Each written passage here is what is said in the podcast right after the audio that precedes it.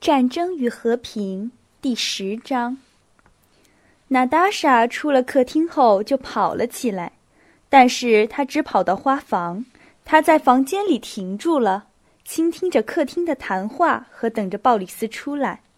她等得有些不耐烦了，于是跺了跺小脚，见他不来就想要哭。这时传来了一个年轻人的不高不低。不紧不慢的规规矩矩的脚步声，娜达莎马上跑到养花用的木桶中间躲了起来。鲍里斯在花房中央站住了，环顾了一下周围，抖掉了军服袖子上的尘屑，走到镜子前面，端详着自己漂亮的脸。娜达莎停止出声，从他躲藏的地方朝外张望，看他要做什么。他在镜子前站了一会儿，笑了笑，便朝门口走去。娜达莎想要叫住他，但是后来改变了主意。让他找吧，他对自己说。鲍里斯刚一出去，只见索尼娅从另一扇门里出来了。她满脸通红，含着眼泪，嘴里愤恨的低声嘟囔着什么。娜达莎本想朝他跑过去。然而忍住了，留在躲藏的地方，好像藏着隐身帽，观察着世界上发生的事情。他感受到了一种新的、特殊的乐趣。索尼娅小声说着什么，回头望了客厅的门，从门里出来了尼古拉。索尼娅，你怎么了？怎么能这样？尼古拉跑到他身边。没有什么，没有什么。别管我，索尼娅痛哭起来。不，我知道为什么。你知道？那很好，你去找他吧。索尼娅，听我说一句，能这样胡思乱想折磨我和折磨你自己吗？尼古拉抓住他的一只手说。索尼娅没有把手从他那里抽回来，停住不哭了。娜塔莎屏住气。一动也不动，两眼闪闪发光，从他躲藏的地方朝外看。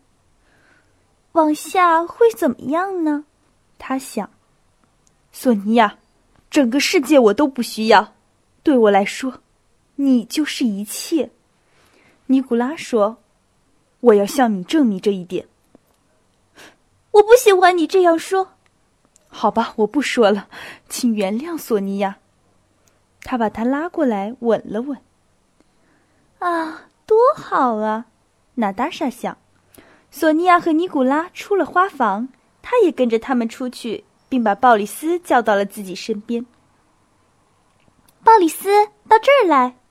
他带着意味深长的和狡黠的神情说：“我需要跟您说一件事儿。过来，过来。”他说。把他带到花房里木桶之前，他刚才躲过的事情。鲍里斯面带笑容，跟着他走到后面去。这一件是什么？他问。他感到难为情起来，朝自己周围看了看，发现扔在木桶上的布娃娃后，把它抱起来。您吻一下布娃娃，他说。鲍里斯用专注而亲切的目光看着他兴奋的脸，什么也没有回答。你不愿意，那么到这儿来，他说，自己往花丛深处走，扔掉了布娃娃。靠近点儿，靠近点儿，他小声说。